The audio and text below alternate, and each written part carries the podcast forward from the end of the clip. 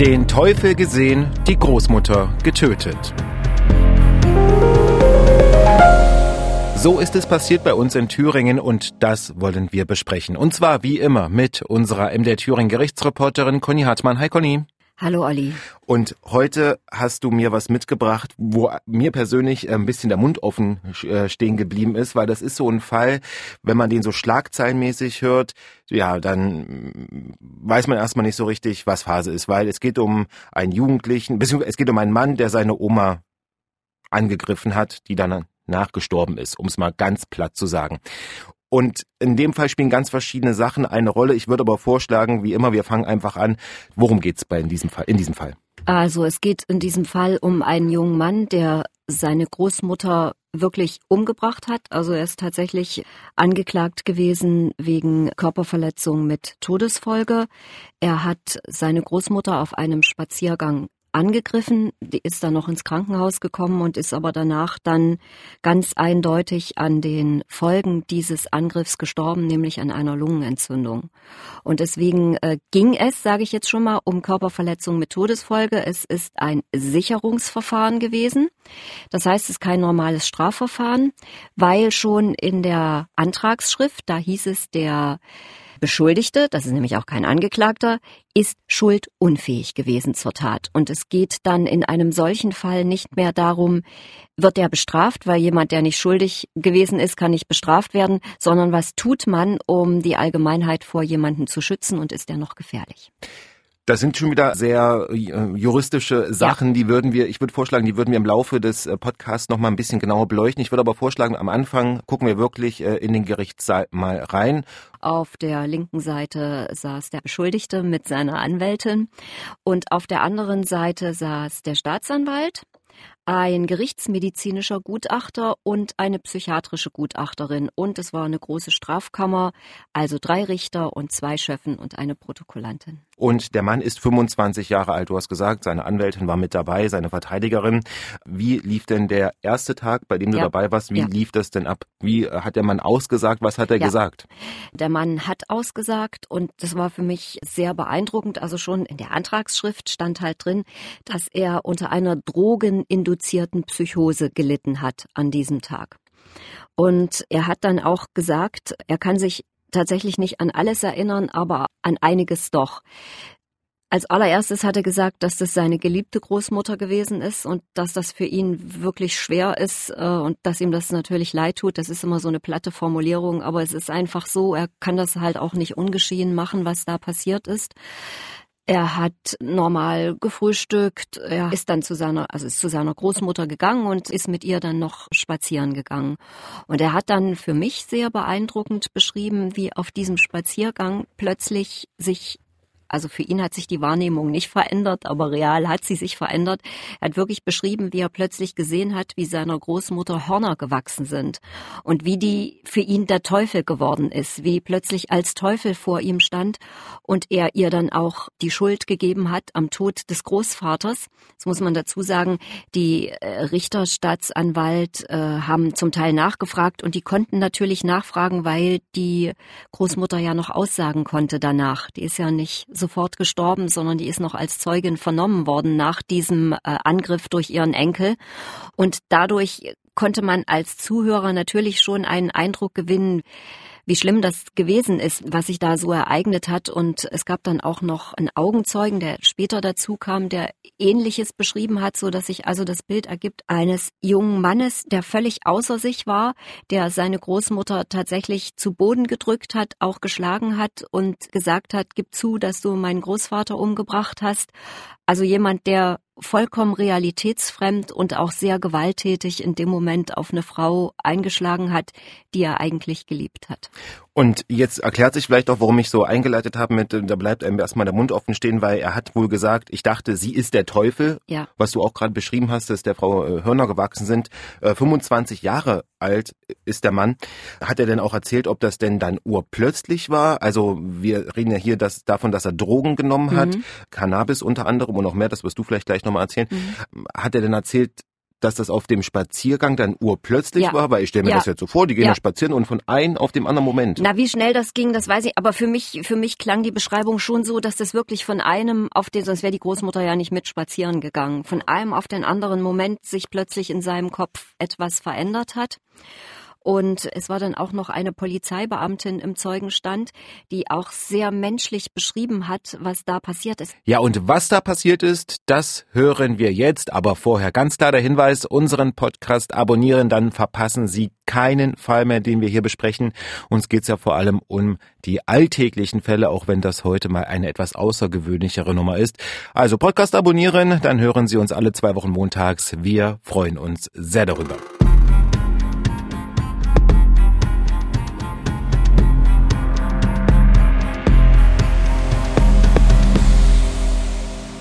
Er selber hat den Notruf angerufen und auf diesen Notruf, also die waren wirr zum Teil und der Beamte hat ganz ruhig versucht zu sagen, was ist passiert, wo ist es passiert, was ist und man hört da einen Mann, wo man wirklich hört, der ist der ist äh, komplett außer sich. Der spricht aus dem tiefsten Inneren ganz schlimm verzweifelt, aber auch hochaggressiv. Und diese Notrufe haben also so einen ganz menschlichen Eindruck vermittelt, in welcher Ausnahmesituation sich da jemand befunden hat. Das war wirklich deutlich zu hören. Und klang er da verzweifelt oder klang er da noch wie im Wahn? Im Wahn. Ach so, Schon mhm. im Wahn, aber eben im unkontrollierten Wahn. Mhm. Und man hat im Hintergrund auch noch die Frau wimmern hören. Das ist schon sehr, sehr, also das ist mir auch an die Nieren gegangen. Die wurden dann wahrscheinlich auch wieder abgespielt über Ja, ähm, so einen ja, Player, den die ja. da haben. War es denn so, dass der Mann sich daran dann noch erinnern konnte? Oder? Nur an einen Teil. Also Mhm. wie gesagt, er hat beschrieben, wie ihr da Hörner gewachsen sind und wie er gemeint hat, dass sie der Teufel ist, aber konnte sich dann an Einzelheiten nicht mehr erinnern und vor allen Dingen konnte er sich auch nicht mehr erinnern, was so dann danach gewesen ist. Er ist dann, deswegen wollte ich von der Polizeibeamtin erzählen, die kam und die sagte, sie kannte ihn. Sie kannte ihn aus genau so einer Situation. Er hatte Monate zuvor schon mal eine Psychose. Und das hatte sie auch mitbekommen. Und sie hat ihn dann mit Namen angesprochen, aber sie hat gesagt, der war, also sie hatte schon den Eindruck, er war nicht bei sich und er war wieder in so einer Situation, in der sie ihn schon mal erlebt hatte. Er hat dann auch noch versucht, sich gegen die Polizeibeamten zu wehren, obwohl sie gesagt hat, das war so klar, dass das völlig aussichtslos ist, aber ähm, das hat er nicht erkannt in dieser Situation. Aber interessant auch, dass die ältere Frau, ich glaube über, etwas über 80 habe ich gelesen, ne? Ja, ja. die hat dann im Krankenhaus noch ausgesagt. Das ja, die hat im Krankenhaus noch mh. ausgesagt und hat dann, wie gesagt, eine Lungenentzündung bekommen, an der sie dann zehn Tage später gestorben ist. Vielleicht nochmal ganz, ganz kurz, das war mir noch nicht so ganz klar. Er hat also auf sie eingeschlagen, aber das war jetzt nichts mit einem Messer, sondern Nein, das nein, war. nein, nein, Okay. Nein, nein, nein. Wir müssen vielleicht nochmal die Frage klären, der Mann, du hast erzählt, warum er angeklagt ist, Er ist obwohl man das nicht so genau. sagen er darf. ist beschuldigt, weil, das hat der Staatsanwalt auch in der Antragsschrift schon gesagt, weil er eben unter einer Psychose gelitten hat in dem Moment. Und bei ihm ist die Psychose drogenindiziert. Sie ist also durch Drogen ausgelöst worden.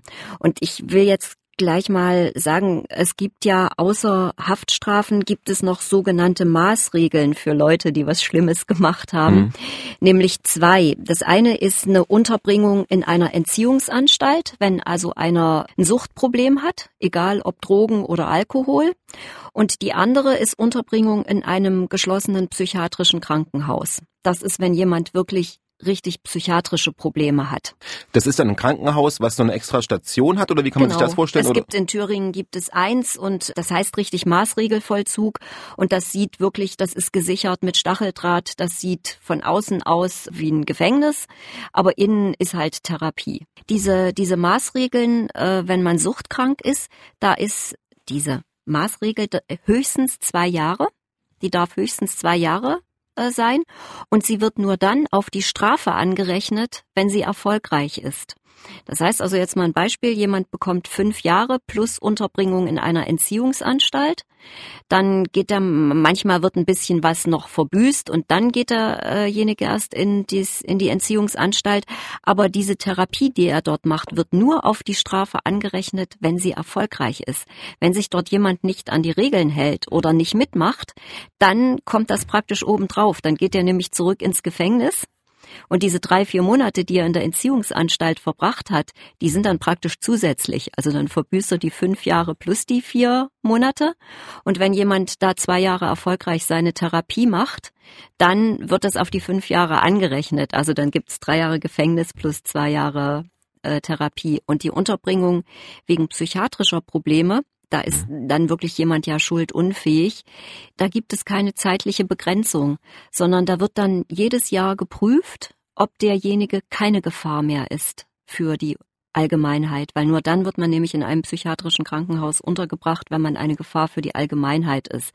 Meistens ist es so, wenn die Krankheiten unbehandelt sind. Und in diesem Fall, von dem wir gerade reden, war das eigentlich das Ziel dieser Antragsschrift, die Unterbringung in einem psychiatrischen Krankenhaus. Und dafür muss aber geklärt sein, ob der Mann ja. wirklich schuldunfähig ja, war genau. zu diesem Zeitpunkt. Und das muss, äh, und da spielt wahrscheinlich auch ja. die Gutachterin dann genau. eine große Rolle. Aber nur noch mal ganz kurz, da, ich würde das noch mal, noch mal darauf hinaus. Das bedeutet, wenn der, wenn, wenn der Mann schuldunfähig wäre und in dieses psychiatrische Krankenhaus mhm. kommt, dann kommt der nicht in ein normales Gefängnis. Genau, dann gibt's keine Haftstrafe, weil er war ja schuldunfähig, dann darf er nicht bestraft werden, aber man muss halt schauen, ist er gefährlich, kann sowas wieder passieren. Das war diese, also so, so ging's los und ich kann auch sagen, warum das so war, weil der Gerichtsmediziner im Blut des Angeklagten diverse Drogen gefunden hatte. Also nicht nur Cannabis, er hat auch Drogen gefunden, die haben, das waren irgendwelche Buchstabenkombinationen, das musste ich tatsächlich erst nachschauen. Ich nehme jetzt mal die Worte der Psychiaterin, die sprach so von Forschungsdrogen. Da sind Ketamine unter anderem dabei, das kennt man also äh, aus, wenn man jemanden sediert, wenn man, ja, also in der Anästhesie wird das, glaube ich, mit verwendet, ist zumindest bei Gericht so gesagt worden. Ja. Und schon am ersten Verhandlungstag hat der Vorsitzende gesagt, also, das muss ja so sein, wenn irgendwas anders ist, als es im, in der Antragsschrift oder in der Anklage steht, dann muss der Angeklagte darauf hingewiesen werden. Und das ist gleich am ersten Tag erfolgt. Da hat nämlich der Vorsitzende gesagt, statt einer Unterbringung im psychiatrischen Krankenhaus kommt auch eine Unterbringung, also eine Maßregel in einer Entziehungsanstalt äh, in Frage. Dahinter, das war nach dem Gutachten der Psychiaterin, nach dem schriftlichen, weil natürlich wenn die Psychose nur durch Drogen ausgelöst wird, dann muss man natürlich die Drogen bekämpfen, weil ohne Drogen hätte der ja kein psychisches Problem. Also diese Problematik stand dahinter ja. und die musste halt im Laufe dieses Verfahrens aufgeklärt werden. Bleiben wir mal bei dem Thema Drogen, Conny, was ja auch gerade politisch sehr heiß diskutiert wird. Was hat denn in diesem Fall der Angeklagte gesagt? Es war für mich auch eine ganz eindrückliche Schilderung, wie der Angeklagte das gesagt hat. Er hat gesagt, er hat früh mit Cannabis angefangen. Er hat dann äh, sogar Cannabis auf Rezept gekriegt, weil er Schmerzpatient ist. Und dann hat er aber, weil ihm das einfach die Menge offensichtlich nicht gereicht hat oder die Wirkung nicht gereicht hat, hat er dann noch andere Drogen genommen. Und er wollte kein Cannabis mehr nehmen, weil das ja beim Drogentest nachweisbar ist und er wollte seinen Führerschein behalten.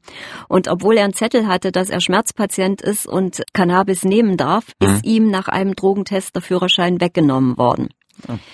Äh, das ist nicht weiter aufgeklärt worden, ob da vielleicht jetzt die, die, äh, also ob er da so viel im Blut hatte, dass das sozusagen den medizinisch verschriebenen Grad überschritt, das weiß ich nicht, aber das war der Grund, warum er zu diesen Drogen gegriffen hat. Und wie gesagt, das waren so Sachen, die so Forschungsdrogen, wo ganz viele verschiedene Wirkstoffe drin sind, wirklich ganz viele verschiedene.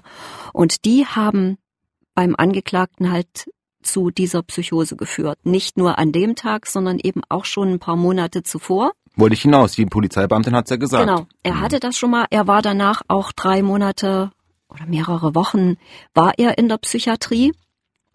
Und dann ist er rausgekommen und dann hat er halt wieder Drogen genommen. Und dann ist die Kombination, die an dem Tag, äh, die er an dem Tag genommen hat, äh, die hat dann halt zu dieser schweren Psychose geführt. Das heißt, ich, da muss ich aber nochmal darauf hinaus, weil du hast gesagt, die Gutachter waren, war dabei. Hm? Also hatte er denn jetzt ein längerfristiges Drogenproblem? Ja. So klingt das jetzt so, ja gerade. So hat es, so hat es sich dann nach dem, äh, nach dem Gutachten der Psychiaterin dargestellt. Dieses Gutachten, was die Psychiater erstatten, da gucken die ja nicht nur in die Akten, da sprechen die ja auch mit den Betroffenen. Die sind natürlich nicht verpflichtet, mit den Gutachtern zu sprechen, aber die allermeisten tun das und dieser Angeklagte hat es auch getan. Und deswegen ist es dann eben dazu gekommen, als die Gutachter Richterin gesagt hat, also ich äh, das Problem ist nicht eine psychiatrische Grunderkrankung, sondern das Problem sind die Drogen. Und damit ist aus diesem Sicherungsverfahren wieder ein Strafverfahren geworden weil einmal der Angeklagte ja am Anfang doch noch so ein bisschen wusste, was er da tat. Also er wusste, was die Drogen mit ihm machen und hat trotzdem wieder welche genommen. Und das war dann so entscheidend, dass das Gericht gesagt hat, wir führen dieses Sicherungsverfahren jetzt wieder in ein Strafverfahren. Das heißt, ich darf jetzt wieder vom Angeklagten reden und weil, um ihm zu helfen, um zu verhindern, dass er weitere Straftaten begeht, muss dieser Angeklagte dann nicht ins psychiatrische Krankenhaus, sondern er ist in einer Entziehungsanstalt äh, sozusagen besser aufgehoben, weil wenn er keine Drogen mehr nimmt, dann hat er auch keine Psychose mehr. Und deswegen ist es wieder das Strafverfahren geworden. Ja. Und man ist davon ausgegangen, dass der Angeklagte vermindert schuldfähig war. Ich wollte gerade sagen, weil wenn du sagst, es wird jetzt zum Strafverfahren, dann droht ja. ja, eigentlich auch das Gefängnis wieder. Dann, so ist es, dann droht das Gefängnis plus Unterbringung in einer Entziehungsanstalt in dem Fall. Mhm. Aber ich habe ja schon gesagt, Gefängnis plus Entziehungsanstalt ist äh, zeitlich begrenzt und mhm. Unterbringung im psychiatrischen Krankenhaus ist zeitlich unbegrenzt, weil mir begegnet das ganz oft, ach, der geht jetzt ins Krankenhaus und muss ein paar Pillen schlucken und das ist ganz oft so, dass Leute das nicht als Strafe empfinden, die es ja auch nicht ist, ja. sondern es ist einfach, im Strafrecht heißt das eine Maßregel der Besserung und Sicherung. Sicherung in dem Fall, wenn jemand psychisch krank ist und weitere Straftaten drohen, dass er dann halt im psychiatrischen Krankenhaus einige Zeit bleiben muss. Und in dem Fall war das jetzt weg. Okay, die Polizeibeamtin hast du erzählt, die hat ja mhm. äh, gesagt, dass sie den Mann kannte ja. ähm, von, von früher. Ja. Äh, wie ging es denn dann weiter eigentlich? Also es waren ja wie gesagt fünf Tage angesetzt und ich äh, frage dann halt immer so von Verhandlungstag zu Verhandlungstag, frage ich dann immer bei den Gerichten nach, wann gibt's denn ein Urteil? Und bei fünf Verhandlungstagen habe ich also nicht sofort am zweiten nachgefragt und dann habe ich aber mitbekommen, es gab gleich an diesem zweiten Tag ein Urteil. Da muss ich jetzt sagen, das habe ich dann telefonisch erfragt. Deswegen das, was ich jetzt erzähle, da war ich nicht mehr dabei. Aber es hat halt diese interessante Wende gegeben, dass der Angeklagte, dass das Antragsverfahren ins Strafverfahren zurückgeführt äh, äh, wurde. Und äh, ich muss mich korrigieren. Der Angeklagte hat im Zustand des, äh, der Schuldunfähigkeit gehandelt. Dabei ist es geblieben. Ah. Aber er hat äh, er hat gewusst, er hat die Drogen nicht nehmen dürfen, weil er dann äh, wieder so eine Psychose kriegen könnte. Und das ist beim Alkohol genauso. Das heißt dann nämlich, vorset man kann sich also dann vorsätzlich in einen Vollrausch versetzen. Also ich ich will das Beispiel nochmal an, am Alkohol erklären, weil das habe ich wirklich schon öfter gehabt, dass jemand, der weiß, dass er, wenn er betrunken ist, schlimme Dinge tut, der kriegt dann auch nicht mehr, äh, ich sage jetzt mal, die Segnung der Schuldunfähigkeit, weil er sich in einen Zustand äh, versetzt hat, wo er nicht mehr weiß, was er tut, sondern dafür gibt's dieses Instrument. Du weißt, was du tust, wenn du das äh, machst und das ist dann der sogenannte vorsätzliche Vollrausch. Ah. Und das gibt's halt nicht nur beim Alkohol, das gibt's auch bei Drogen.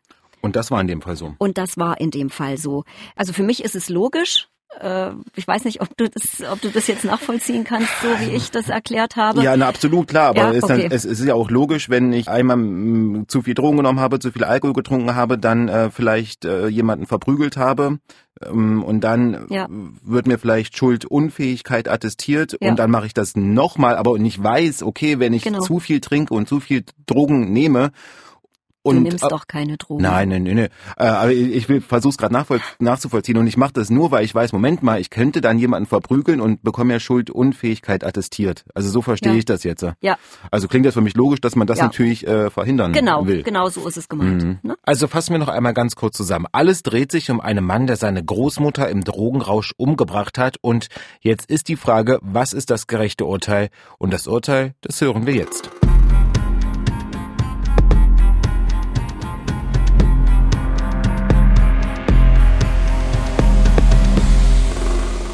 Ist es dann so gewesen, dass der Angeklagte, darf ich ja jetzt wieder sagen, zwei Jahre und acht Monate in Haft muss, wegen dieses Vollrausches. Also nicht wegen der Körperverletzung mit Todesfolge, sondern wegen Vollrausches. Und das Gericht hat die Unterbringung in einer Entziehungsanstalt angeordnet. Das habe ich ja vorhin schon erklärt. wenn das erfolgreich ist, wird es auf die Strafe angerechnet. Und dieser Angeklagte, der machte auch den Eindruck, dass er diese Problematik auf jeden Fall erkannt hat. Also das, der war intellektuell äh, ganz klar, das habe ich jetzt, das ist durch die Drogen gekommen.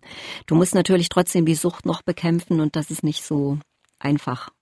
Und natürlich muss auch Strafe sein. Wir dürfen nicht vergessen, er hat seine ja, Oma ja, da aber wie gesagt, eigentlich ist er schuldunfähig gewesen Mhm. dabei. Das, das wollte er ja selber nicht. Das hat er ja gesagt und das hat ihm, denke ich, auch jeder geglaubt. Das war völlig klar.